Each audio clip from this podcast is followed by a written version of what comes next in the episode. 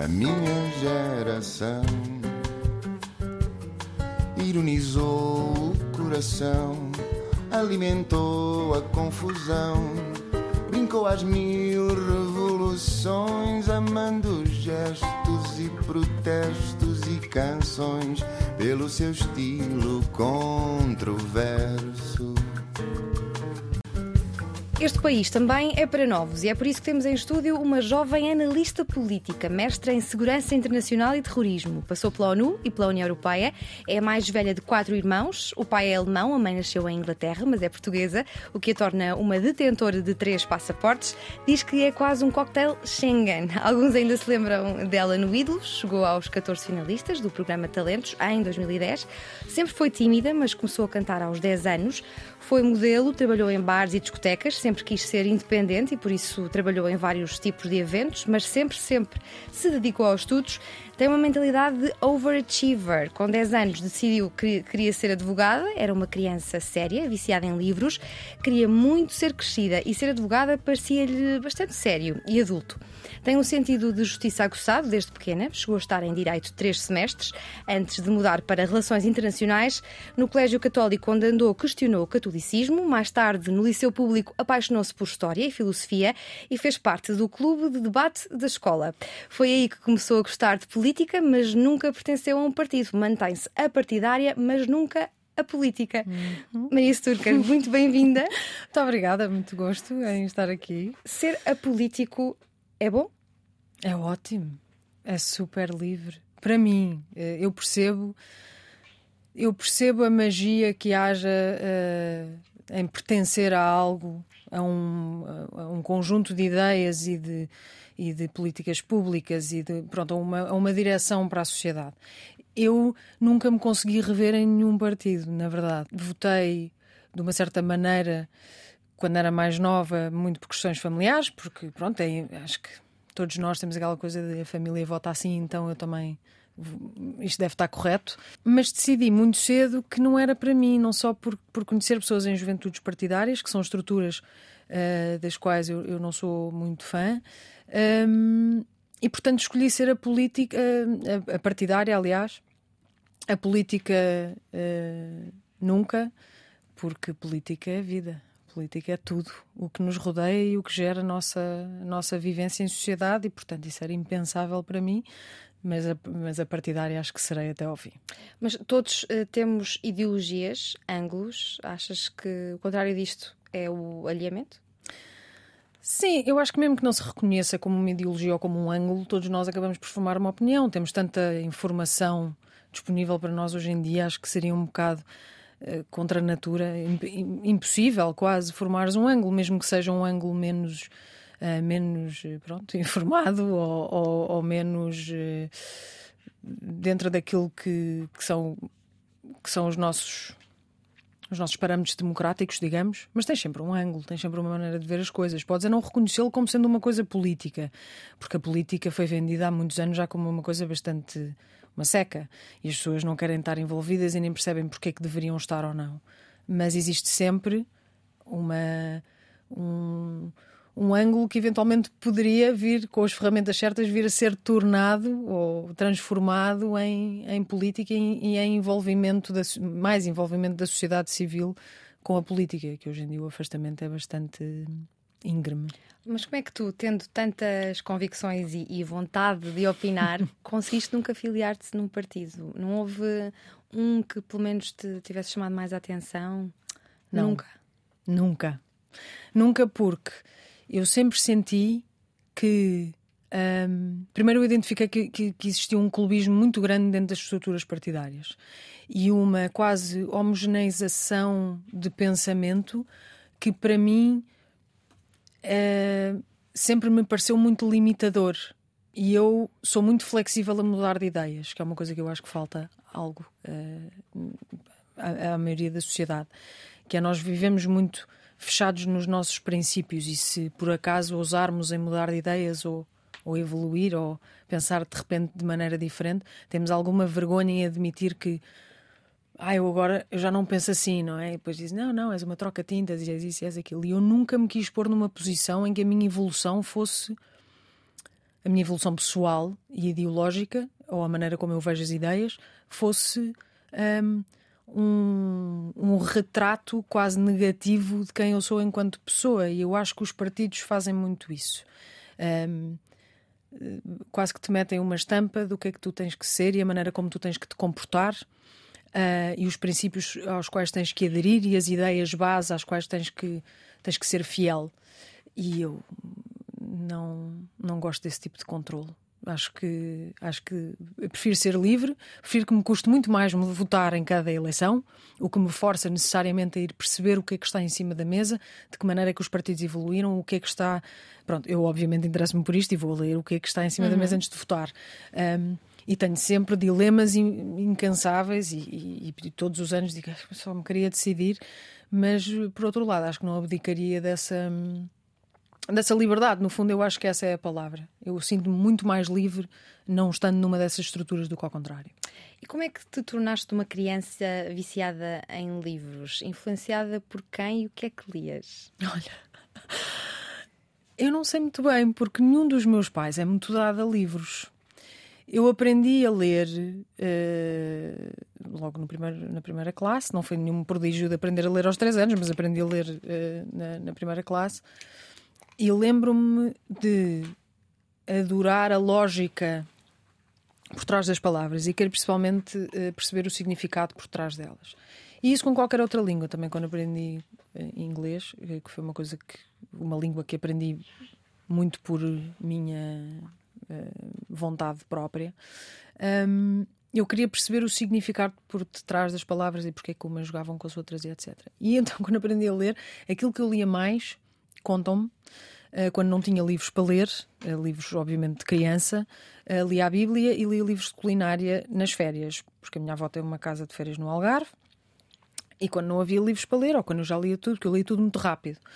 Uh, e portanto, às tantas, quer dizer, não, não, os meus pais não me iam comprar uma biblioteca para eu viver a minha vida a ler, não é? E portanto, eu lia a Bíblia e lia Lias livros, o que estava à mão. Lia o que estava à mão, desde menus, desde tudo. E depois comecei a ler coisas muito sérias, muito cedo. José Saramago e essa de Queiroz. Portanto, autores muito pesados. Foram autores que eu li muito cedo e depois tive que voltar, obviamente, a reler mais tarde com outros olhos e com outra maturidade. Mas, mas, mas nessa altura maneira... conseguiram chegar até ti? Uhum. Sim, porque hum, eu tinha alguns livros destes em casa, herdados pela minha mãe, de, dos meus bisavós ou dos meus avós mesmo. Um, e portanto fui sempre tentando também perceber um bocadinho da nossa herança literária um, cá e depois sim expandir para outros autores. Hoje em dia tenho um problema enorme, é que a maioria das coisas que eu leio são todas em inglês, uh, o que não é necessariamente saudável. O meu português tem sofrido um bocadinho com isso, um, mas sempre quis ler tudo. E, e isso é outra das coisas que eu continuo a fazer, que é não ler só um ângulo das questões, não, não se ler uma coisa porque foi escrita por alguém de esquerda ou de direita, isso a mim parece-me patético. Acho que é preciso é ler ângulos diferentes para se perceber onde é que nos posicionamos pessoalmente. Uhum. O resto é só criar esses biases de ah, não posso ler, mas este escreveu isto assim porque é de esquerda. Pois está bem, então vamos ler como, uhum. com os olhos dele ou dela, não é? Não é de repente dizer eu não leio isso.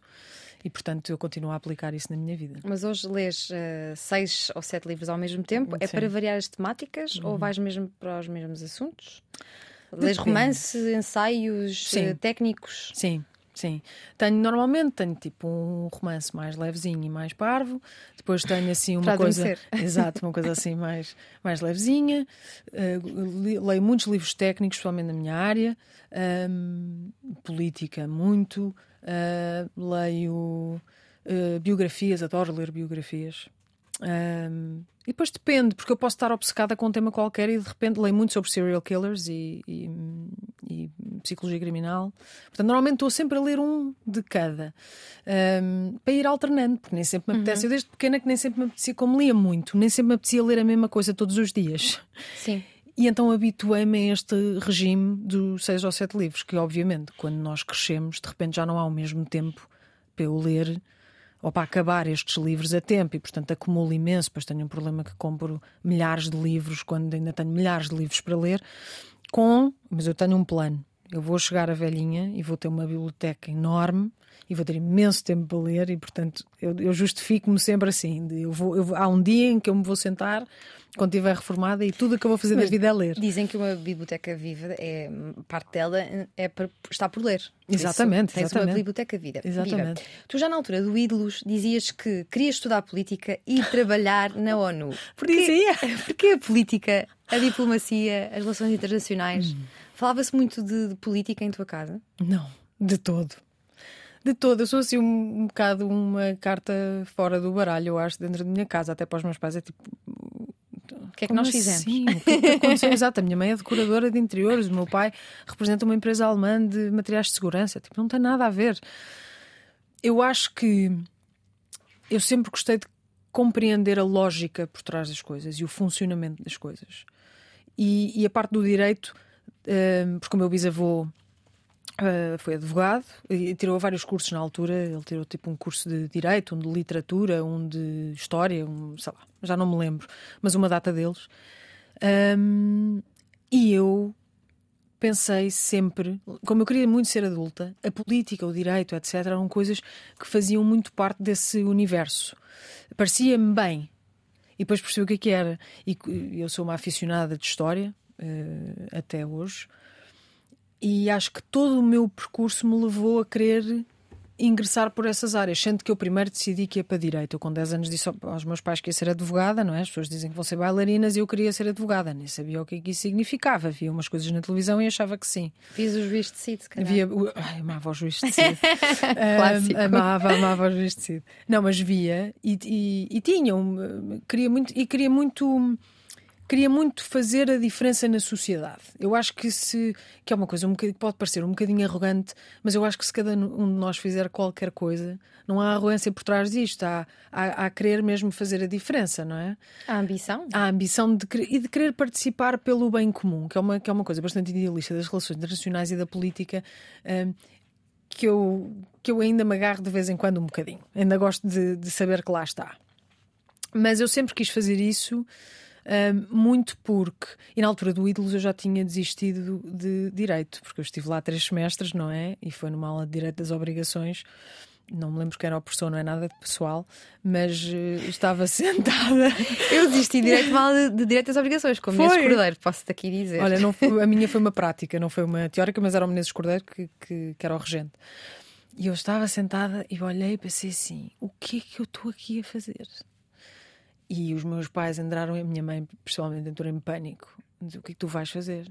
E eu já tinha tido história das relações internacionais. E disse: Eu? Eu sei para onde é que vou. Eu vou para relações internacionais. E a minha mãe disse: Fazer o quê? E eu não sei, logo se vê. Porque para mim, e até na altura, isto era 2007, as relações internacionais era assim uma coisa um bocadinho ambígua, não é? Nós vivemos num país ainda muito moldado por caixas, cada vez menos, mas por caixas de profissões, não é? Ou se é médico, ou se é advogado, ou se é arquiteto, ou se é, pronto, uma série de coisas. E as relações internacionais era assim um, um oceano de possibilidades, mas muito instável, o que para pais eu percebo que o que é que vais fazer? Pronto. E eu tinha todo o sonho da diplomacia, ou de, melhor, tinha o sonho maior que toda a gente tem quando entra nas relações internacionais, ou na ciência, na ciência política mesmo, em relações internacionais, que é, que é um, as Nações Unidas, uh, mas já lá vamos. E depois um, pensei na diplomacia, porque eu nunca eu não sabia para que área é que queria bem ir até o último ano de curso. E no último ano de curso percebi por A mais B, por uma série de circunstâncias e até pelo 11 de setembro e coisas que tinham moldado a minha vida, nesse sentido, a nível de curiosidade, porque eu sempre quis saber porque é que as coisas aconteciam e porque é que uh, uma pessoa, um grupo de pessoas, porque é que há um certo tipo de comportamento, o que é que motiva esse tipo de ação. Porque não somos todos maus, de repente não somos todos malucos e não há um grupo de pessoas que decidiu perder a cabeça. Tem que haver uma motivação por trás daquilo que aconteceu. Seja, seja no 11 de setembro, seja noutro sítio qualquer. E isso para mim foi o meu maior ímpeto de pensar quando eu cheguei ali àquele aquele limite de eu tenho que começar a pensar em mestrados, porque eu queria fazer mestrado, não, não tinha, por causa do ídolos, eu não fui fazer Erasmus nem, nem coisas do género, e, portanto não tinha tido uma experiência fora e queria muito. Um, e cheguei ali a um ponto que foi: eu acho que o terrorismo é a minha cena. e a minha mãe aí, Aí é que foi tipo, pronto, é assim, não sei o que é que te aconteceu, eu não sei o que é que nós fizemos, mas como assim tu queres estudar terrorismo? E eu, exatamente por causa disso, porque havia este nicho da segurança dentro das relações internacionais que tinha este tipo de comportamentos que a mim me interessavam mais do que qualquer outra coisa. Portanto, acho que foi muito, esta, para responder à tua pergunta, uh, querer pertencer a algo maior, mesmo que num papel mais pequeno, e, e querer pôr todo o meu conhecimento que eu tinha adquirido, uh, até de direito, porque três semestres uh, Dá para aprender na FDL.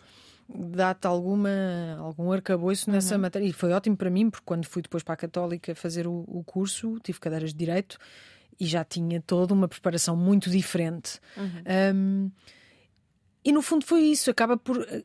Eu, não é a intriga política que me interessa, é perceber o comportamento que está por trás das movimentações políticas, seja ela na diplomacia, seja ela na parte mais militar. Daí também o teu interesse por psicologia, não é? Sim, tenho muito interesse por psicologia.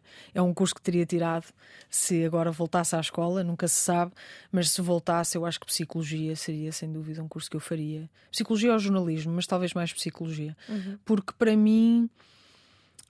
Eu, eu aprendi por A mais B, por, por curso, fiz uma pós-graduação em, em cibercriminálise digital forense que tinha uma cadeira de profiling. Uh, investi muito uh, no meu autoconhecimento dessas coisas e mesmo uh, nestes cursos, de perceber essa parte mais comportamental. Acho que me falta ainda algum investimento na parte psicológica da coisa, embora embora do meu próprio tempo, e hoje em dia cada vez mais nós aprendemos as coisas no YouTube e podemos comprar os livros e educar-nos, não é? Já não, embora não tenhamos uh, o, o, canudo, uh, tenho muitas uh, luzes muito presentes de muita coisa que, que uso até quando faço análises, seja do que for, eu normalmente olho principalmente para o perfil, quando estamos a falar de política, dos políticos ou dos líderes de quem estamos a falar, para perceber porque é que certas decisões são tomadas, ou o que é que podemos esperar, ou o que é que não podemos esperar de todo.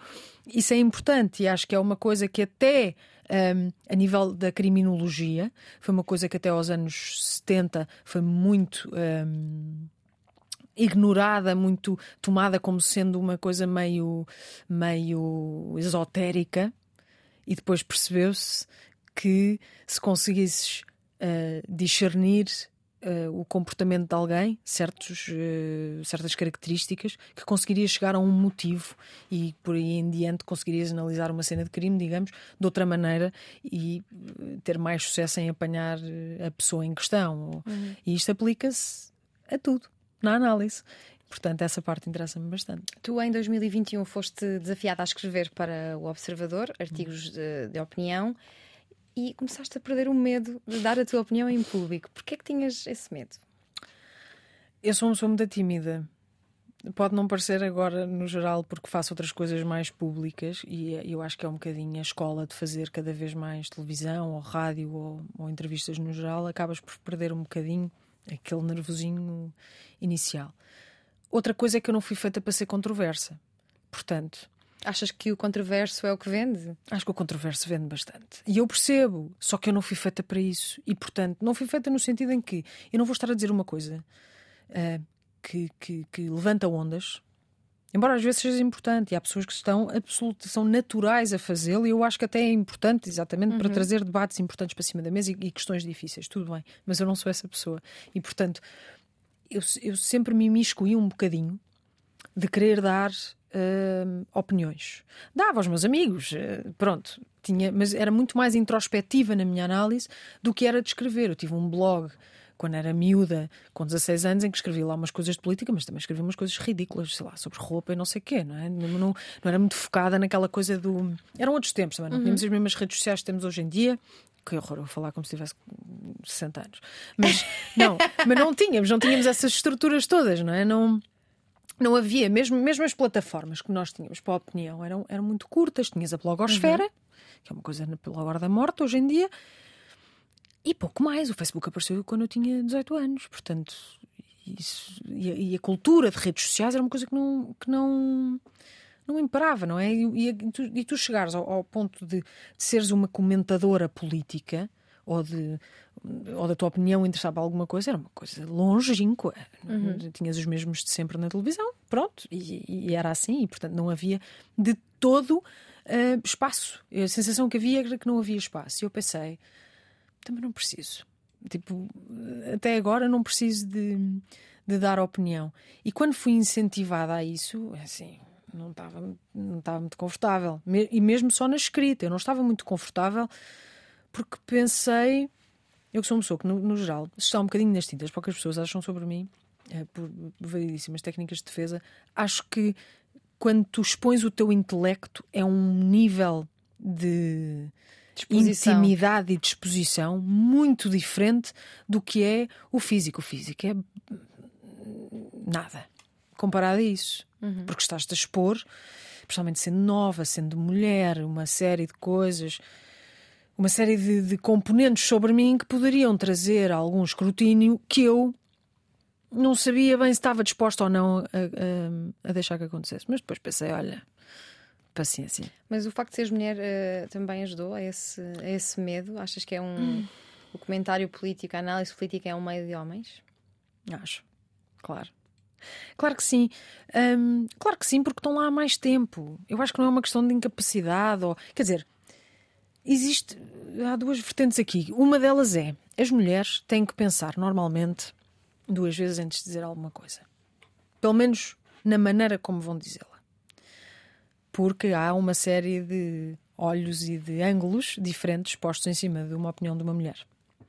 Nem todas as mulheres são assim, e as mulheres que já não passam por isso não conheço nenhuma. Não conheço nenhuma, mesmo do mais uh, antigo que haja no uhum. comentário político. Existe outro tipo de trato e outro tipo de hum, posicionamento que as mulheres têm no comentário. Existe menos à, vontade, à vontade. Uhum. À vontade no sentido à vontadinha. De dizer o que for, porque no dia seguinte já está tudo bem e já não vai fazer diferença e já ninguém se lembra que ele disse aquilo ao X ou Y, não é? Uma mulher já não é bem assim.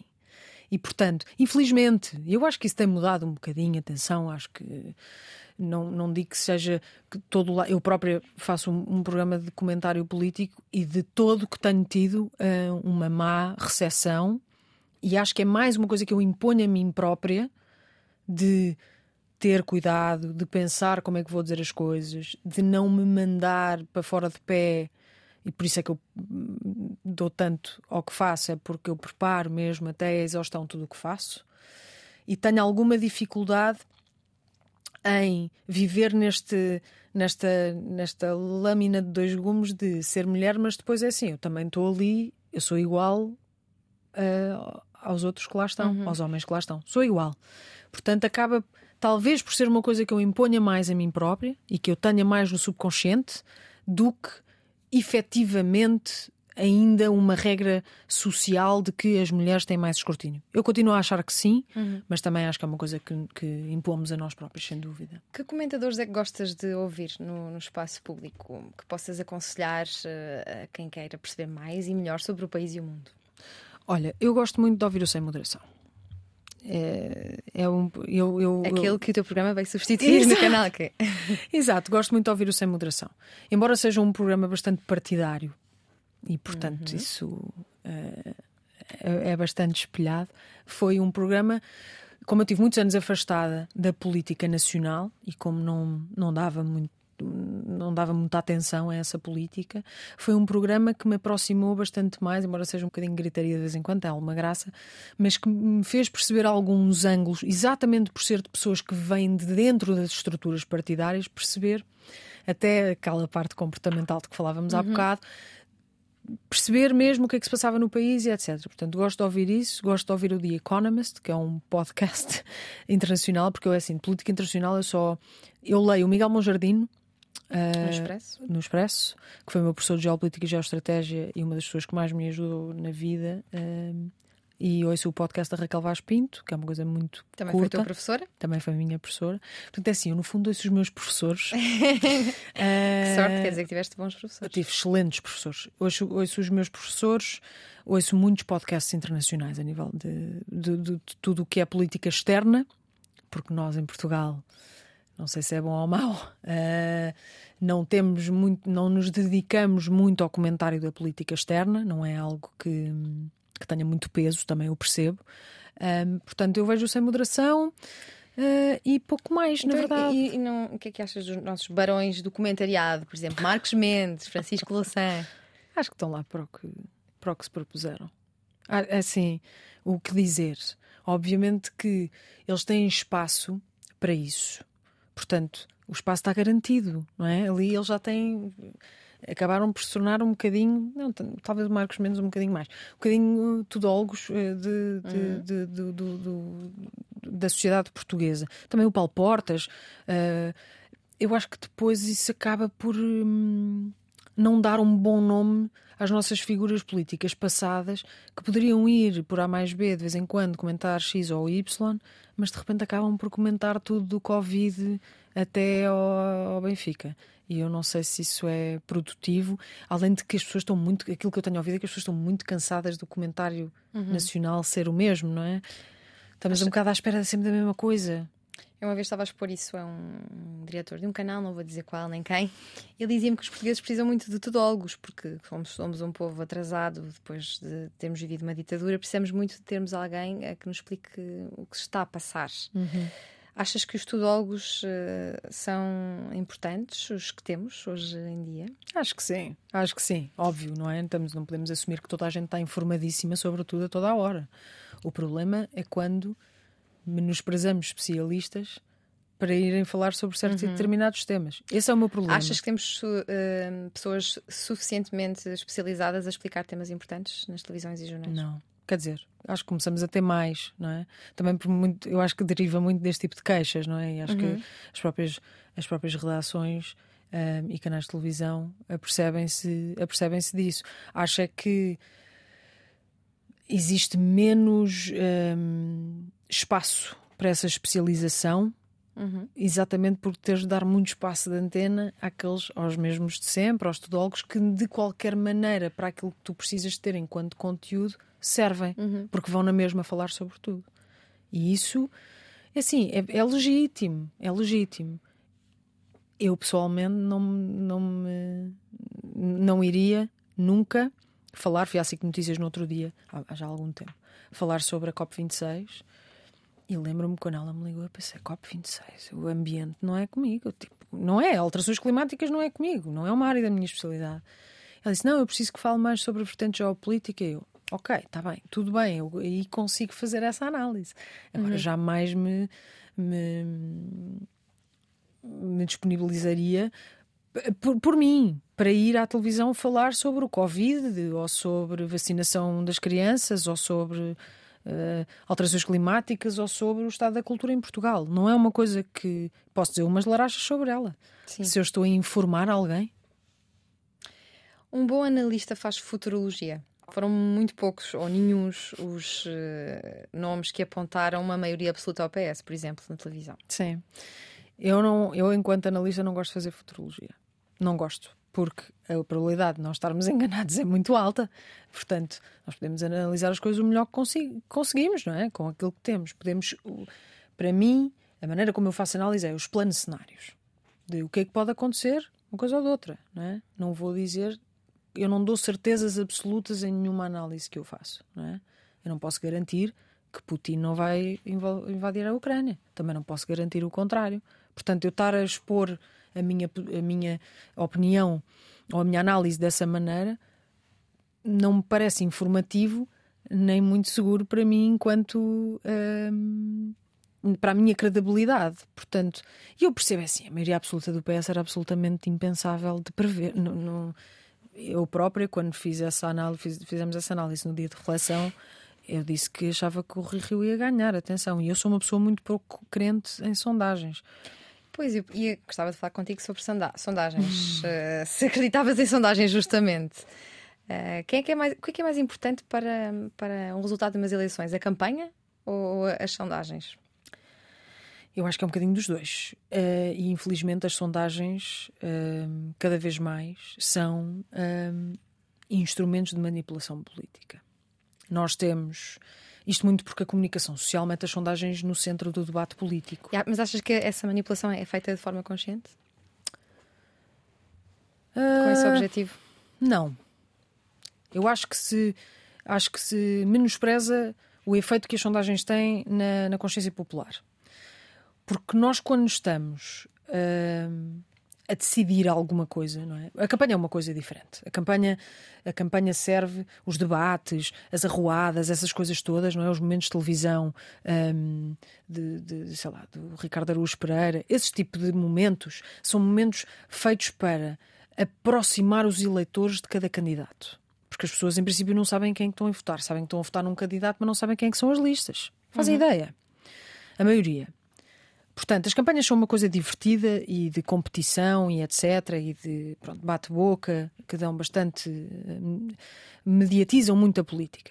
Mas as pessoas decidem-se pelos números e decidem-se pela conversa de café, decidem-se, como não percebem de matemática eleitoral, principalmente no caso destas últimas eleições, é perceber, então, mas espera, em quem é que eu tenho que votar para que este não seja o resultado, ou eu não quero que este vá para lá, ou eu quero muito dar força a este, ou quero muito dar força àquele. E portanto, é difícil de, de não um, influenciar as pessoas quando tens em todos os meios de comunicação social diariamente números espetados de quem é que vai à frente ou não. não é? é muito difícil. Nós olhamos para aquilo que, para as gordas. Se já, se já olhamos para as gordas de qualquer maneira, porque a pessoa, normalmente nós olhamos, toda a gente faz isto, olha para os jornais e vê, quer dizer, não vai ler a notícia toda, infelizmente. Para quem não percebe do que é tipo, ah, mas espera, porque isto não sei o quê. A maioria absoluta do PS explica-se muito por aqui. Muito. Que é, espera aí, que se o PSD vem aqui ganhar isto, nós temos que agir. Uhum. E o voto útil tem que ser para o outro lado. Portanto, acaba por tirar pluralismo à questão, acaba por tirar liberdade de voto à questão diminui um bocadinho a nossa democracia. Acho que, em vez de porque as sondagens deveriam ser instrumentos internos dos partidos. E cada partido, aliás, faz as suas sondagens internas de qualquer maneira. E a maneira como as sondagens são feitas também, que é outra questão, que é qual é a amostra da população? Onde? Quantas pessoas foram? Estes números vêm de onde, não é? E atenção, não estou aqui a lançar hum, qualquer dúvida sobre hum, idoneidade destas empresas. Não tem nada a ver com isso acha que estes números aparecem e de repente mudam uma eleição. Seria interessante vivermos umas eleições legislativas sem sondagens? Completamente. Eu amava. Isso seria possível? Amava. Eu acho que não. Eu acho que não, porque eventualmente acho que é impossível. Porque, porque eventualmente nós temos uh, nem que seja as sondagens internas do partido. Vem cá para fora. E depois, pronto, não é? Além de que isto depois dá muito dinheiro. Obviamente que não, não, não se vai nunca abdicar das sondagens. Era um exercício sociológico interessante, uhum. mas não me parece que vá acontecer.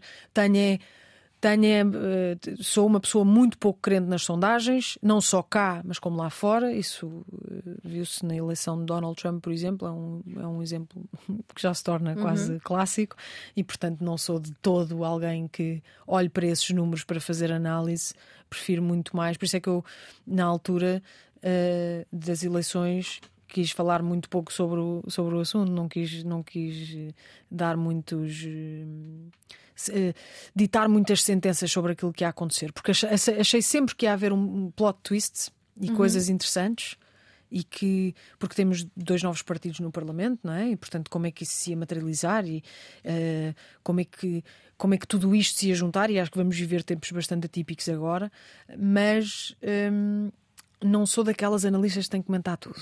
Não, não, não, é a minha, não é a minha praia. Olha, há um termo muito usado em política e para quem gosta de política, uh, e talvez seja desconhecido para algumas pessoas, que é o spin. Uhum. O que é, que é o spin? Podes fazer aqui alguma pedagogia? Um spin, eh, queres, queres falar de um spin-off? Então, um spin é. Uh, como é que eu vou explicar isto? É dizer. É um instrumento de demagogia. O, o spin é o, tu, tu utilizares um uh, passares uma ideia que, e posso dar aqui um exemplo. O Chega usa muito o spin, que é uh, dizer o vosso problema desta comunidade são os ciganos, mas nós, calma, que o nosso problema é com quem não trabalha. Uhum. Só que a semente está lá plantada, certo? Ou como a Rita Matias fez no outro dia, de dar um spin um, à questão do feminismo dizer que é antifeminista, uh, que ela não percebeu o que é que é ainda, Sim. mas ela dizer que é antifeminista, basicamente, e falar de questões como uh, os despedimentos. Uh, por gravidez, e ainda por cima citou números que estão errados, ou falar da violência obstétrica. São, uh, é um spin. Isso é spin ou é populismo? É spin. É spin. porque é fazer desses temas. Um, e eu já disse isto no dia de reflexão, vou-me repetir, mas é fazer desses temas que fazem uh, uh, parte de um espectro muito mais alargado do feminismo, enquanto movimento, é fazer um spin disso como sendo é quase apropriação de este, este, estes temas são um, fazem parte da, da, da, conservação e da preocupação com a família tradicional. Uhum. E, e, isto é um spin total e absoluto. Quer dizer, alguém, um partido que não se preocupa com a agenda das mulheres, por acaso tem lá uma, mas não é de todo uma das suas uh, prioridades, arranjar temas para dar spin e dizer sim, senhora, olha como nós nos preocupamos. E isto acontece com outros partidos. Atenção, claro que estou aqui a dar um exemplo bastante mais fácil de identificar este tipo de exemplos, mas acontece com muita coisa. Um spin não é necessariamente populismo, e atenção, que populistas são todos. Uhum. O populismo não é necessariamente uma coisa má. É, no sentido, quando se, quando se, quando se está a falar para uma população mais deseducada e mais, uh, mais entregue à, ao ouvido, em vez de ao saber, uhum. tem, tem efeitos nefastos. Mas o populismo é uma, é uma ferramenta básica de política, não é? E uma maioria absoluta é um sinal de estabilidade ou é um sinal de preocupação? Para mim é um sinal de preocupação. Em Portugal. Isto difere de sistema para sistema. A maioria absoluta, como nós a vemos agora, para mim, não é sinal uh, de uma democracia saudável. Mas porquê? Uh, porque tens um partido só que não precisa de ninguém no Parlamento para decidir seja o que for. E isto diminui o pluralismo. Além de que, porque há quem diga, não, mas nós tivemos uma maioria absoluta de esquerda. Está bem, mas isso é uma coligação. E tinham que sentar à mesa, e o papel do nosso Presidente da República de mediador estava mais do que ativo. E agora temos Marcelo Rebelo de Sousa até ao fim do mandato um, a, a falar só com António Costa. Portanto, eu espero, atenção, isto eu posso estar enganada. António Costa pode querer sentar-se à mesa e trazer todos para, para, para o debate e para a conversa. Mas eles não precisam. Portanto, em tese, em sistemas pluripartidários como o nosso, não é saudável, não é bom. Não é bom porque entrega tudo o que são as ferramentas para se fazer política e legislar a um só partido. Uhum. E depois a oposição torna-se mais mediática do que política, que é o caso aqui. Principalmente isto preocupa-me a nível daquilo que se passa à direita, isto preocupa-me bastante, porque temos um novo partido uh, bastante uh, extremado que não. Um, que não sabemos como é que se vai comportar, uhum. que não sabemos como é que vai fazer este tipo de. Quer dizer, já começamos a ver agora com esta questão da vice-presidência da Assembleia da República e etc. Portanto, que género de batalhas é que vão ser é que vão ser travadas ali dentro? E depois isto tudo no fim se nós andarmos aqui aos gritos uns com os outros, não se faz política, não se melhora a vida de ninguém, seja quem estiver à frente. E isso, isso é uma coisa que me preocupa bastante. Noutros países, as maiorias absolutas são evidentes, porque há países que são bipartidários, como o caso dos Estados Unidos ou da Inglaterra, e há maiorias absolutas, obviamente. Tudo bem, mas são sistemas diferentes. No nosso, nós temos muitos partidos, portanto, preocupa-me um bocadinho. Tu escrevias no Twitter que as maiorias absolutas são sinal de pouca maturidade democrática, mas também escrevias que o povo português não é burro, é uhum. Portanto, o povo português é soberano, mas é pouco maduro. É porque na prática a maioria Sim. absoluta surgiu, mas ninguém sabia ao certo o que é que. Mas acho que a maioria das pessoas que foram votar eh, PS. Estavam com medo. Não votaram porque queriam a maioria absoluta do PS. O resultado que nós temos não é, não é necessariamente a vontade popular de que o PS seja o único partido, ou o partido em maioria, em grande maioria, uh, no Parlamento. Achas que havia medo do crescimento de um partido extremista na Assembleia da República? Havia, sim. Havia muito descontentamento também à esquerda uh, com o Bloco de Esquerda, que em 2015, associando-se à Geringonça, perdeu a, a sua vertente mais identitária uh, de causas, é? De, de, de, nicho, daquele nicho da esquerda mais identitário, perdeu muito, muito apoio aí. Um, o PCP é um partido que já está em declínio há algum tempo, é, uma, é um declínio até bastante estrutural, uh, e, e, depois o chumbo do Orçamento de Estado foi aquela cereja no topo do bolo para as pessoas mais à esquerda não, se, não encontrarem ali uma solução. Uh, não se reverem tanto, uhum. não é? E, e, daí votarem em partidos como o Livre, que é uma esquerda nova, mais moderada, europeísta, uh, com, com ideias novas e pronto, e portanto acho que o, o, livro também elegeu por causa não só pelo talento de Rui Tavares para fazer, para fazer política, mas, mas uh, também um, por, este, por este enquadramento à esquerda.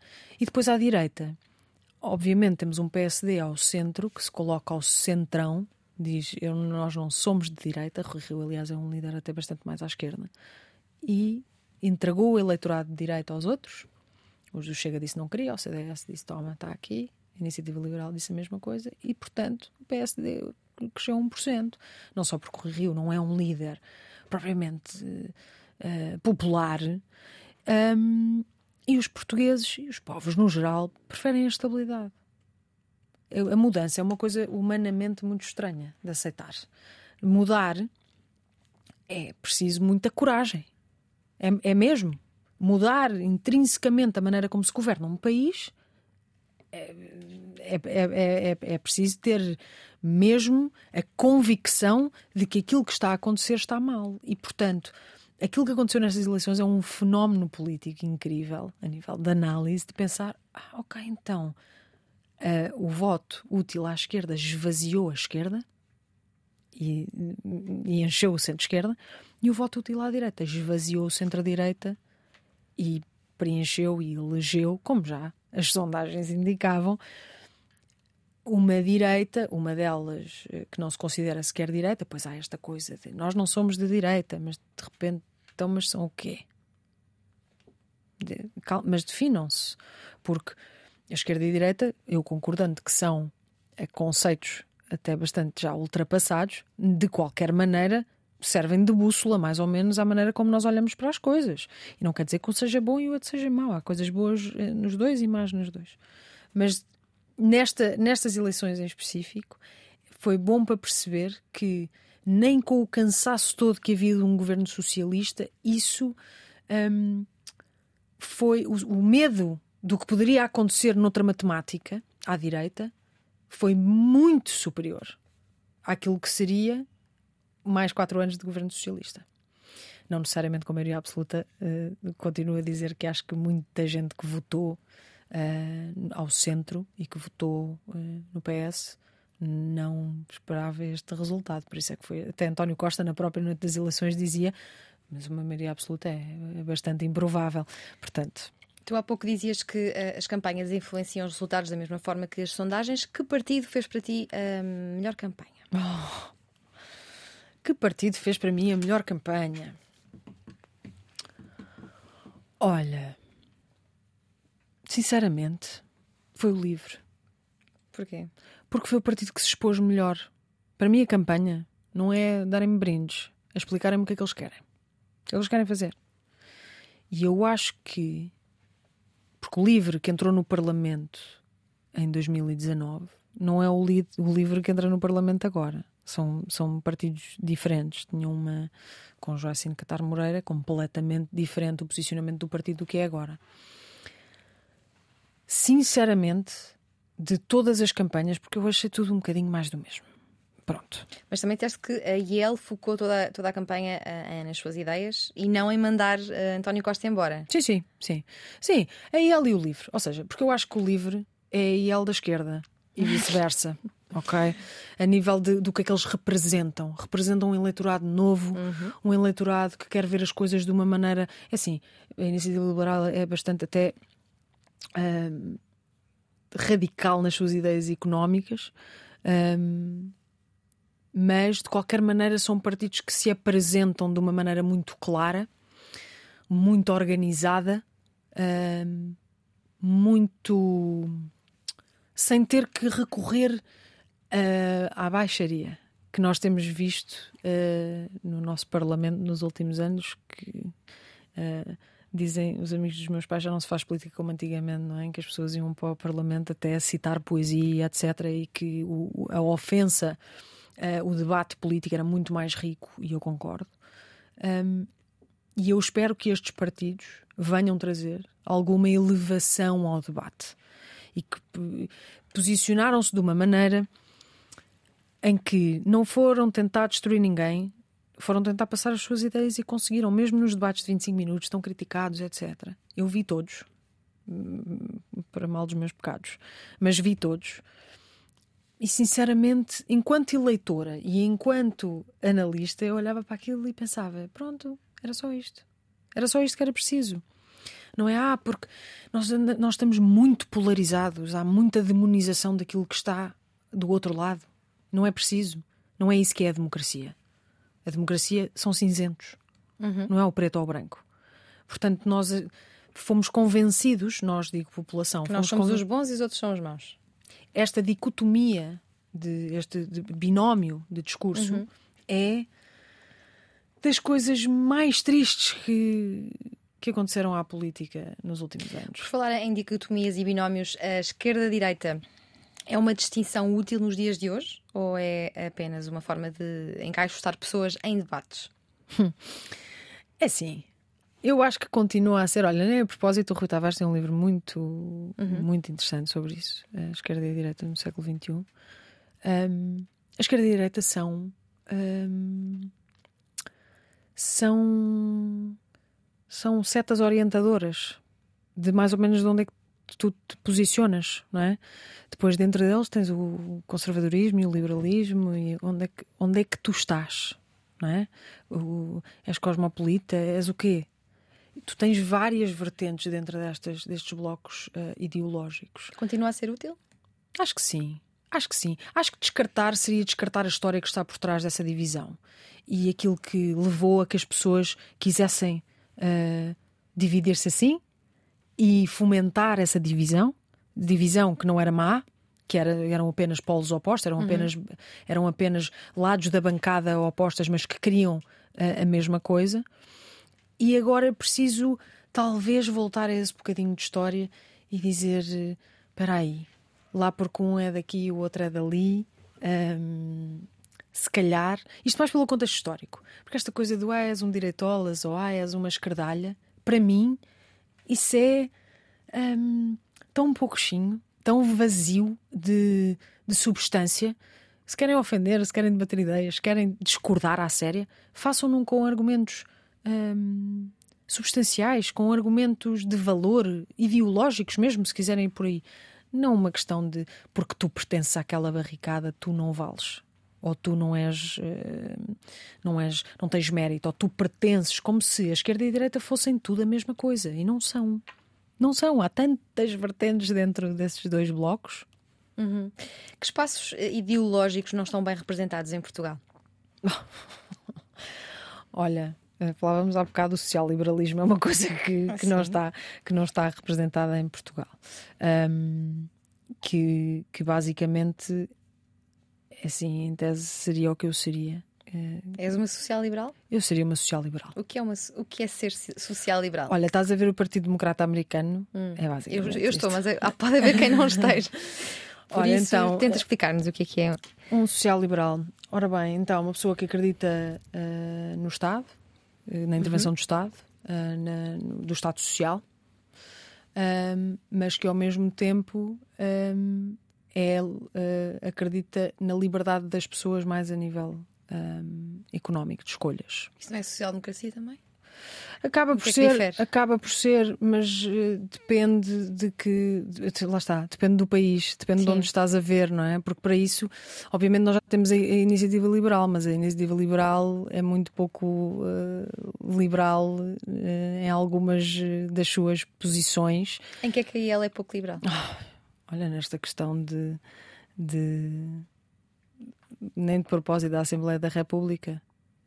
Se é liberal, então porquê que está a querer ir atrás de uma tradição da eleição de um vice-presidente da Assembleia da República? Há mais exemplos? Não é? Um... De uma iniciativa liberal pouco liberal? Eu acho que exemplos não posso, não posso dá-los aqui. Mas não, não posso, não posso dá-los aqui. Mas, eh, mas sim, tenho alguns exemplos. Não, é, não posso o dá-los aqui. O liberalismo ele próprio é um problema, porque o liberalismo é um problema. Noutro país, eh, nos Estados Unidos da América, por exemplo, é mais de, é, é considerado de esquerda, não é? Lá está. Portanto, uh, o liberalismo de direita e o liberalismo de esquerda são, são, são conceitos profundamente diferentes. Portanto, quando eu me digo uma social-liberal, é uma coisa mais à esquerda do que. É mais Sim. o social-liberal uh, americano do que um social-liberal cá, ou um social-democrata, não é? Que se põe ali mais a pender para a direita. Portanto, acaba por haver algumas divergências a nível da maneira como se olha, até principalmente para os costumes uh, e para a liberdade, individual de escolhas. Um, que é uma coisa que, por exemplo, para mim faz todo sentido, não é? Que é tu, se és liberal, deves poder escolher tudo o que acontece contigo. Pronto. E, e, de qualquer maneira, acho também que o Estado deve estar lá para apoiar essas tuas escolhas e não necessariamente o Estado a escolher por ti, ou tu tens que fazer uma escolha entre uma coisa e outra, mas tu estás. Um, tu poderes ter essa, ter essa liberdade e o Estado apoiar-te enquanto indivíduo porque tu de qualquer maneira pagas impostos. Portanto, há aqui isto para não secar muito aqui a conversa ou não, ou não, não ficar muito técnico. Mas sim. Estamos à conversa com Maria Seturca, analista política e mestra em segurança internacional. Vamos aqui avançar no ritmo porque tenho ainda muitas sim, força, perguntas força. para te fazer. Desculpa, tens que me mandar mais sintética para, para, ver se conseguimos sim. arrumar mais perguntas. Afastando aqui a lupa de Portugal e indo à União Europeia, como é que vês a deriva autoritária dos Estados-membros da UE, de alguns, e como é que a União Europeia deve lidar com estes casos? Hum.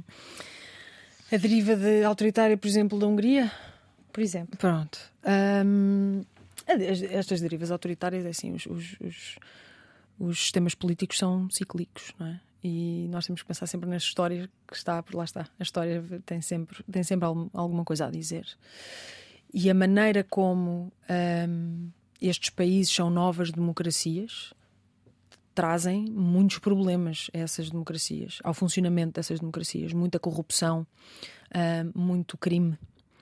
Muito crime, digo, organizado, uh, que financia uh, muitos lobbies. É, é, um enredo de, de, de, de gestão pública que nós não conhecemos aqui. São, são estruturas societais completamente diferentes e que vêm de, de heranças muito diferentes da nossa.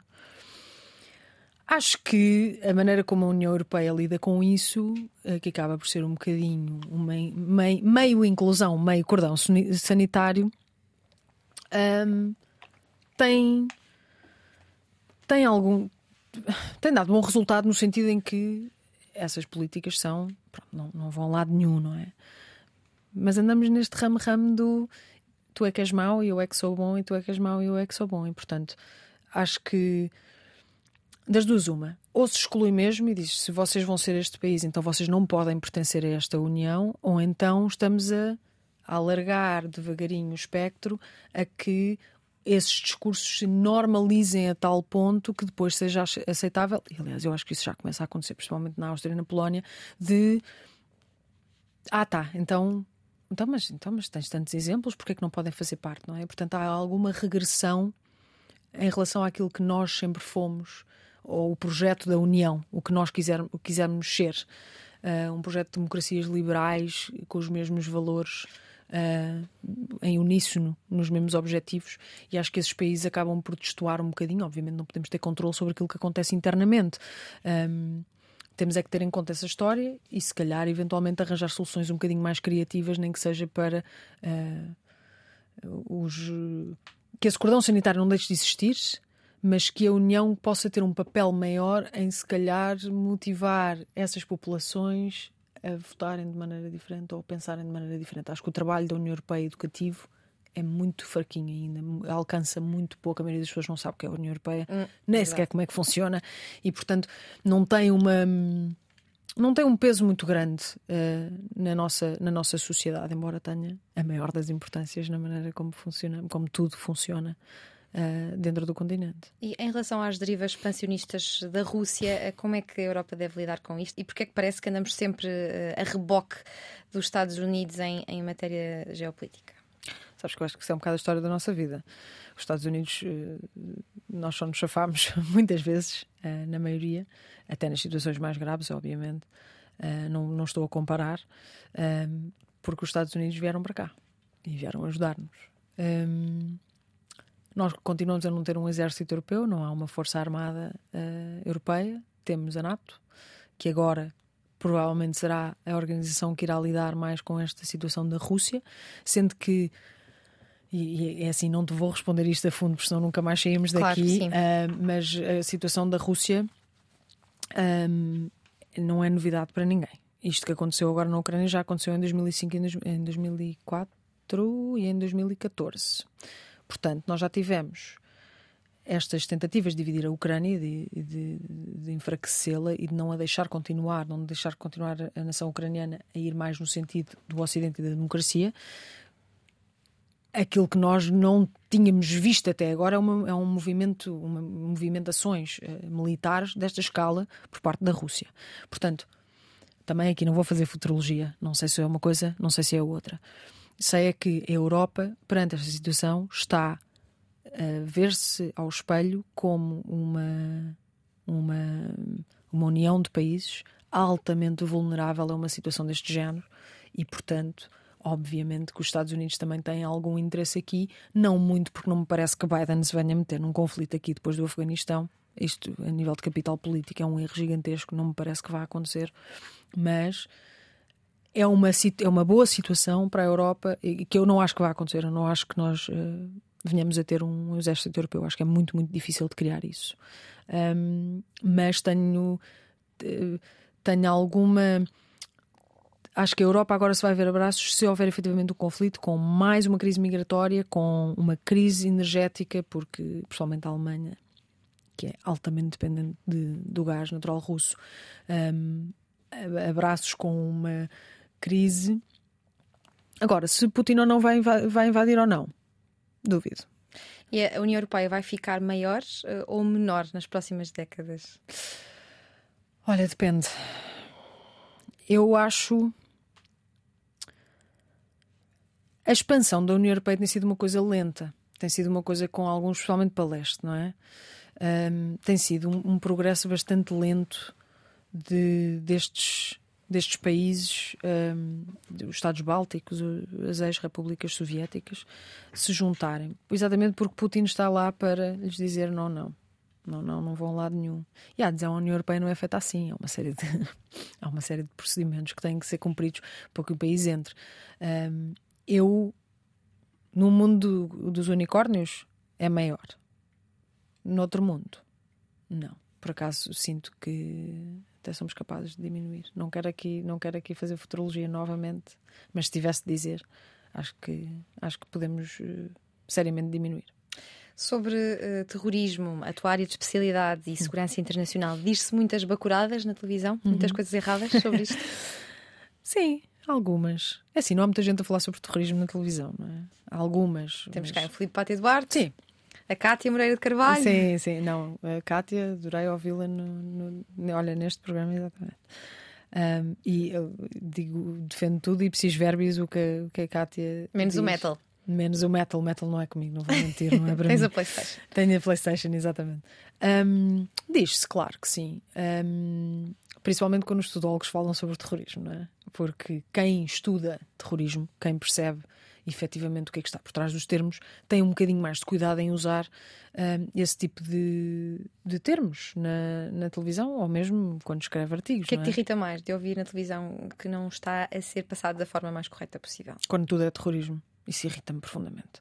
Ah, isto é um ato de terrorismo. Não. Tu tens uma lente logo, percebes? Isto, é, isto não é terrorismo. Não, depende do que é que é, não é? Sim, imagina eu não acho imediatamente que uma coisa é um ato de terrorismo. Eu tenho de perceber quais é que são as motivações por trás. Um ato de terrorismo precisa de motivações políticas, ponto. Portanto, não são religiosas, são políticas. São, são, são, políticas, não são religiosas. Olha, a religião é um spin. ok, okay? boa, boa, boa. Pronto, por exemplo, a religião é um spin. Mas muita gente acha que o terrorismo está ligado a, a razões religiosas. Sabes, porque houve um. Ou seja, porque houve toda uma remodelação, se quiseres, da percepção daquilo que era o terrorismo com o setembro. Porque até lá, nos anos 90, tinhas terrorismo de cariz uh, principalmente nacionalista, não é? Um, a ETA e o IRA e, e terrorismo nos Balcãs e etc. Portanto, tu tinhas grupos que tinham agendas políticas internas. nacionalistas ou separatistas. Mas não era uma coisa de nós queremos destruir um modo de vida. Nós queremos impor a nossa religião, nós queremos voltar ao califado de 1924 e uh, pronto, basicamente uh, o Islão ser uh, supremo. Portanto, o 11 de setembro vem pôr um, essa, essa, essa vertente em cima da mesa, sendo que Osama Bin Laden era o líder da Al-Qaeda, não é? Era uma pessoa. A Al-Qaeda era uma estrutura altamente hierarquizada e organizada, muito diferente do que é um Daesh, por exemplo. Um, e aquilo funcionava quase como um partido político, como uma, como, quase como um governo. Portanto, eles, eles tinham hum, exigências políticas muito, muito fortes, obviamente uh, mascaradas pela, pela Sharia, é? pela lei islâmica. E, portanto, a partir daí conseguimos fazer coisas muito graves à humanidade, como o, o, o profiling racial. De, de repente, tudo o que é muçulmano são terroristas, esse tipo de discursos que ouvimos muito durante, durante os anos subsequentes ao 11 de setembro. Portanto, é fácil estudar uma área tão negra da, da humanidade. Hum. Para mim, és uma pessoa sensível. Olha, sou muito mais com a idade, sou muito mais sensível do que alguma vez foi na vida, não vou mentir. Costumo um bocadinho no mestrado, costumo um bocadinho algumas coisas, porque no mestrado não se assim, quando alguém faz terrorismo, não é só terrorismo, não é? Estudamos outras coisas. Um, como por exemplo uh, a questão do genocídio, a questão da limpeza étnica, isto na resolução de conflitos, etc. Que marcas é que isso deixa nas sociedades, etc. Portanto, isso, isso é um bocadinho duro. O resto, eu acho que fui ganhando um bocadinho. Um... Tu estudaste na, na Universidade de Kent, uhum. correspondeu às tuas expectativas? Ai, mas, a sério, foi incrível. Foi incrível, foi um campus portanto, mesmo em que eu vivia dentro do campus e vivi o mestrado full-time é, é um trabalho. É basicamente a mesma coisa do que ter um trabalho. Mas estavas 24/7 a falar de temas que gostavas muito, não é? Estava, estava, estava 24 sobre 7 a falar sobre isso e a, e, e a aprender muito porque nós achamos que sabemos tudo, não é? Sobre o que vemos na televisão e, e, o que lemos até de artigos ou etc. Mas depois, quando se vai para lá mesmo aprofundar coisas um, que geram à volta de empatia, sabes? Eu acho que estudar uhum. terrorismo gera à volta de empatia. Porque se não fores uma pessoa empática, uh, tu não consegues. Tu vais, não, nunca vais conseguir compreender exatamente o que é que está do lado de lá e o que é que levou essas pessoas a, a fazerem isso. Portanto, é um exercício de quase de fomentação da tua empatia, mesmo com, com, com aquilo que é mais desprezível, que é mais contrário àquilo que, que tu acharias uh, normal, não é? Uhum. Tu acharias decente. E portanto, essa eu consigo fazer uma análise hoje em dia bastante fria, bastante desligada, não quer dizer que não deixe de ser humana, não é? Uhum. Uh, mas sim, acho que para mim foi fácil porque gosto. O que é que aprendeste sobre terrorismo que, de que pouco se fala, que, de que pouco se sabe? Olha, esta parte mesmo, a parte mais histórica, lá está, voltamos sempre à história, mais histórica do que, é que está por trás um, destes, eh, de, destas, eh, destas ideias de porque é que, porque é que, porque é que o, o, o suicídio por bomba, por exemplo, não é uma coisa aceita pelo Corão, de todo. O que é aceite é o martírio. Só que há um spin no suicídio por bomba de que o que nós estamos a fazer é martírio. E não é. Portanto, perceber estas minuciosidades da, da atuação e dos grupos e dos, das várias tribos, do sítio onde vêm, dos vários países, porque é que um é diferente do que é que são sunitas, do que é que são xiitas, o que é que, o que, é que motiva, porque é que cada vez que matas um terrorista nascem 10? Não é? Porque isto é uma coisa que o Ocidente, no geral, não, principalmente os Estados Unidos, obviamente, não consegue perceber. Que não consegue aprender com a história dos sítios para onde vai intervir. E portanto, nós dizermos, ah, mas tu, uh, mas nós eliminámos aquele. Um, aquele lorde da aldeia que explorava as pessoas. Está bem, mas também tiraste-lhes comida da boca. Além de que eles são todos muçulmanos e os muçulmanos consideram-se todos irmãos. E portanto, matas um querias 10. E isto é um ciclo sem fim de violência. Tu, enquanto estavas a fazer o mestrado, candidataste a um estágio na ONU, eh, eh, em Dakar, no Senegal, e foste para lá seis meses. Desde aí dizes que todos devíamos eh, ter a experiência de viver seis meses em África. Porquê? É uma lição de simplicidade, de, ahm, de despires de tudo aquilo que é o primeiro mundo, que é uma expressão que eu odeio, mas que, pronto, tudo o que são problemas que nós temos na vida. Não tenho bateria no telefone, a minha, a minha internet não funciona, sei lá. Isso lá é nada, faltava-me água e a luz uma vez por semana durante 12 horas, portanto, a pessoa aprende a viver com aquilo que, que tem. E depois a realidade é tão dura. O Senegal é um país bastante pobre. Hum, a base da economia do Senegal é o amendoim e, portanto, hum, é um país onde há muito crime, muita corrupção e muito tráfico de droga. Estavas na Agência contra as Drogas e Crime, precisamente. Sim, sim, sim. Em que, é em que é que era o teu, baseado o teu dia a dia lá? Tive três meses eh, na secção de pesquisa, fazer um relatório de análise de ameaça sobre o Mali, que na altura o Boko Haram estava bastante ativo no Mali. Um relatório que foi encomendado pelo o governo dos Estados Unidos ahm, e do Japão, salvo já foi há muitos anos. Mas sim, era um relatório desse. ahm, E sentiste-te insegura? Alguma vez? no Senegal? Nunca. Senti-me mais insegura em, Bru- em Bruxelas do que em Dakar. Sério? Nunca, sério. Sério, também há um bocadinho. hum, hum, eu, eu tive muita sorte, vivia numa parte da cidade bastante tranquila, muito perto do trabalho. Mas é assim, saía à noite e voltava para casa tarde, e depois os táxis lá estão a cair aos bocados e não têm portas nem janelas, nem coisa nenhuma. E eu ia para casa às 5 da manhã de táxi sozinha, e tudo bem, não tem problema nenhum. Ah, não tem nada a ver. Acho que é uma sociedade. hum, é uma sociedade talvez ainda um bocadinho hum, colonialista, que é uma coisa que eu não gostei no Senegal, que é os franceses ainda mandam muito lá, ainda é muito dos franceses aquilo. Hum, e, e eles ainda são bastante subservientes àquela coisa do, do patrão que me vai dar. eh, tipo, eu lembro-me que o guarda do meu prédio que fazia questão de me pagar as contas à cidade, porque sabia que eu lhe ia dar um bocado de dinheiro. Eu, tipo, eu, a mim aquilo dava-me esse jeito, não é? Mas para eles isto é mesmo um modo de vida. E depois, os, os senegaleses, eh, para terminar, os senegaleses são um povo super desconfiado, não são nada afáveis, e de repente, se eles gostam de ti, tu és família. Tipo, até ao fim fazem tudo por ti. E, e eu descobri que o truque para isso é, é tratá-los exatamente iguais a qualquer outra pessoa, que é uma coisa que infelizmente há muita gente expatriada em África que não faz.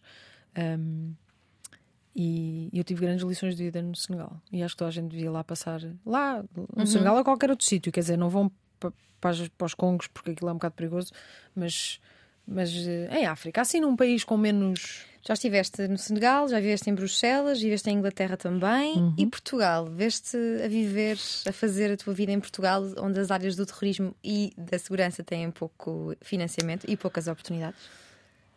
Olha, para já sim. Para já sim. Eu estive em Inglaterra há algum tempo, hum, o ano passado.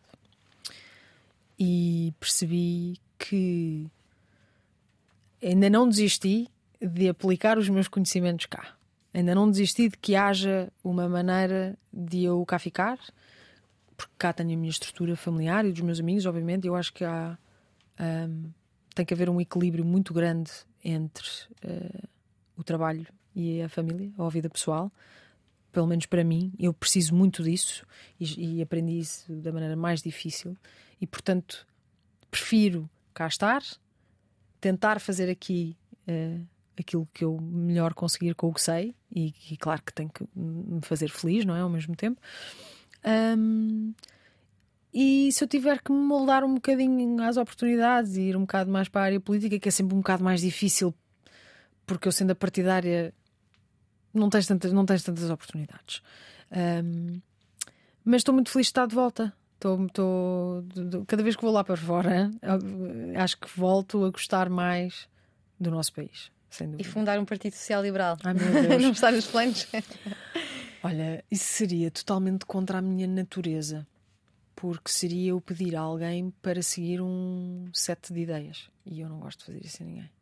Olha, Maria, já disseste que não acreditas em sondagens e em meditação. Já acreditas em meditação? Meditaste Olha, hoje? já. Não, não, porque eu estou assim miserável, estou a falhar redondamente. Uh, isto para quem não saiba, eu vou casar com uma pessoa que é professora de meditação. O que para quem me conhece há muitos anos é hilário, porque, porque eu sou a pessoa mais motivada por stress, mais, mesmo, é tipo fuel. Um, e peço já desculpa porque o meu português é assim, não está bom. Mas, é normal. Pronto. Vais casar com inglês. Eu, sim, eu vivo diariamente a minha vida com uma pessoa que não fala uma palavra português e, portanto, que é professor de meditação. E, e é engraçado porque ele ensinou-me a meditar antes de nós namorarmos, sequer. Um, e, e, ele teve 5 anos, porque eu já o conhecia, ele teve 5 anos a tentar que eu meditasse. E disse-lhe, eu achava, achava sempre aquilo uma coisa meio hippie e que para mim não faria sentido nenhum, porque agora vou lá parar 20 minutos a pensar numa coisa tipo, não faz sentido para mim. E quando fiz o curso, que foi numa altura de bastante abertura a esse tipo de coisas extra, uh, ou de pronto, maior abertura a, a, um crescimento mais espiritual, ou se quiser chamar, ou de, ou de, de gestão de stress de outra maneira. É um ritual bastante aconselhado cada vez mais. Não, não, não. Na é área da saúde mental. É incrível. Aquilo é incrível. Só que assim. Obviamente... Mas é, é, para todos? Toda a gente consegue meditar? Segundo uh, meu noivo, sim. eu... Foi, conseguiste a primeira? Consegui a primeira. Eu, eu estava, mas é assim, eu acho que depende da fase da, da tua vida em que tu estás e depende muito daquilo que tu, do, do compromisso que estás disposto a fazer. Porque aquilo é um compromisso. Aquilo é basicamente tu tens que meditar duas vezes por dia, 20 minutos cada vez, e tu tens que fazer daquilo uma prioridade. E eu consegui fazer isso durante algum tempo, não é? Uh, ao, ao, ponto que eu que tenho ansiedade, deixei de ter ansiedade na vida. Sentiste Foi a sensação imediatamente? Mais... Não. Passado um mês e meio, dois meses, talvez. Mas depois aquilo tem, aquilo é um remédio para a vida, tem efeitos na tua vida uh, prolongados. Mas sentes diferença num dia em que meditas e num dia em que não meditas? Totalmente. Sei, aliás, todos os dias quando é que tenho que meditar. Eu que estou em falhanço total e absoluto, tenho vergonha, percebes? De pessoas que vão lá fazer o curso a casa de vez em quando, é tipo, ah, mas ele, então, mas e tu meditas? E eu, hum, neste momento estou a fazer uma pausa, mas de qualquer maneira, não deixo de recomendar, porque foi algo que depois do stress de mudar para cá, de, de, começar, de eu começar a fazer muito mais coisas durante a semana, eh, eu que estava desempregada há algum tempo, de repente meti nas coisas do documentário e dos programas e tudo aconteceu muito rápido e esse stress todo levou-me a parar. E eu sei, inerentemente, eu considero-me uma mulher inteligente, eu sei que eu vou ter que eventualmente voltar, que o melhor para mim é voltar, é voltar a fazê-lo, sem dúvida. Olha, tu que em pequena querias tanto ser crescida, a vida aos 32 anos tem sido como imaginavas que viesse a ser quando tinhas 12, 18, 20? De todo. Ai, de toda a vida trocou umas voltas sempre, em tudo. Tudo. Nada correu como eu achava que ia correr. Nada, nada, nada, nada. nada. Mas há nostalgia da, da infância? Ou continuas a querer ser crescida? Sabes que eu acho que. Hum, não. Não, não tenho nostalgia da infância. Eu gosto de ser crescida. Gosto mesmo. Durante uma altura não gostei. Não gostei de ter 20. 20, 20 não foram assim muito bons. Mas gostei de. Gostei imenso de fazer 30 e gosto muito de ser crescida. Tem esta carta de 12, não é? Mas. mas uh, gosto de ser crescida, gosto de, de quem eu sou crescida Principalmente por não ser tão séria como achava que ia ser. Acho que isso é uma vitória. Eu era insuportável, de séria, insuportável, não achava graça a nada. E hoje em dia sou muito mais levezinha, muito porque tive que. Pois sou teimosa, tive que passar pelas passas do Algarve para perceber que não era por ali e que não valia a pena estar a insistir numa coisa que não me ia fazer bem ou que ia frustrar, eh, frustrar expectativas de outras pessoas e até minhas, pessoais. Eu sou uma overachiever, não esquecer. Portanto, eu desisti da Faculdade de Direito foi horrível para mim. Foi um abalar da estrutura total e absoluto de eu pensar, estou a falhar. Tudo me correu mal na minha vida profissional. Tudo. Pronto. Tudo. Desde ao ponto, a minha história mais surreal foi eu, eu fiz um estágio na Reper, na, na União Europeia, ao abrigo de um programa que é o PEPAC Mené, e eu fui da primeira edição o programa correu impecavelmente, fiquei em quinto lugar a nível nacional a sentir-me super overachiever. E quando lá cheguei, ao fim de seis meses, estive a fazer seis meses de lobbying para uma, para uma posição uh, no Parlamento inglês, portanto, no, no, ai que estupidez, no Parlamento Europeu com um deputado inglês. Aí dá-se o Brexit. E dá-se o Brexit. Mas isto foi assim com tudo na minha vida. Havia sempre uma coisa. Eu, é assim, eu agora, como sou uma pessoa mais espiritual, acredito no universo. E portanto acho. acho e comes sopa em todos os restaurantes.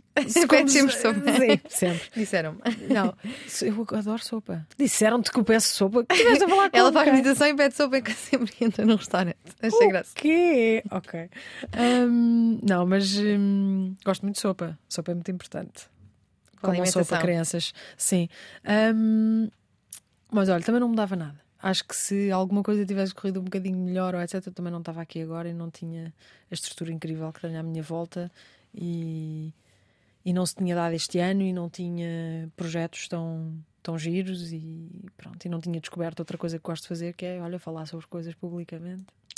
Vai casar em breve com o inglês, o que significa que passa a vida a falar noutra língua, mas tem mais paixões, como o Harry Potter e o Game of Thrones, ou qualquer conteúdo de true crime, música, história, livros no geral. Tem a casa repleta de colecionáveis de séries e filmes e joga PlayStation. Diz que continua a ser uma criança de 12 anos, nas horas vagas. Considera que manteve o lado mais fantasioso para contrabalançar o lado mais escuro, de fascínio por estudar coisas tão violentas como o terrorismo. Fez um estágio na Agência das Nações Unidas contra as Drogas e o Crime em Dakar, no Senegal, em África onde esteve seis meses. Trabalhou em cibersegurança, foi estratega de marca, é uma discípula de Marie Kondo, mas menos irritante. No espaço onde habita, tudo tem uma etiqueta e uma lógica. Cresceu em Cascais, vive em Lisboa e é a única mulher no painel fixo de um programa de atualidade política em Portugal, o Dia de Reflexão, um podcast que se tornou um programa no Canal Q. Dá luta nos debates e tem jogo de cintura num painel com mais três homens. É uma boa conversadora e faz o apelo. Não deixemos morrer as conversas, há quem nos queira fazer crer que quem ganha é quem fala mais alto e nesse barulho da gritaria, do mundo dividido entre preto e branco, perdem-se as conversas, perspectivas e soluções que só se encontram nos cinzentos. E nós agradecemos à Maria Sturcan pelo tom colorido com que nos pintou a última hora na Antena 3 e na RTP3. Obrigada. Obrigada, Maria. O que vamos fazer?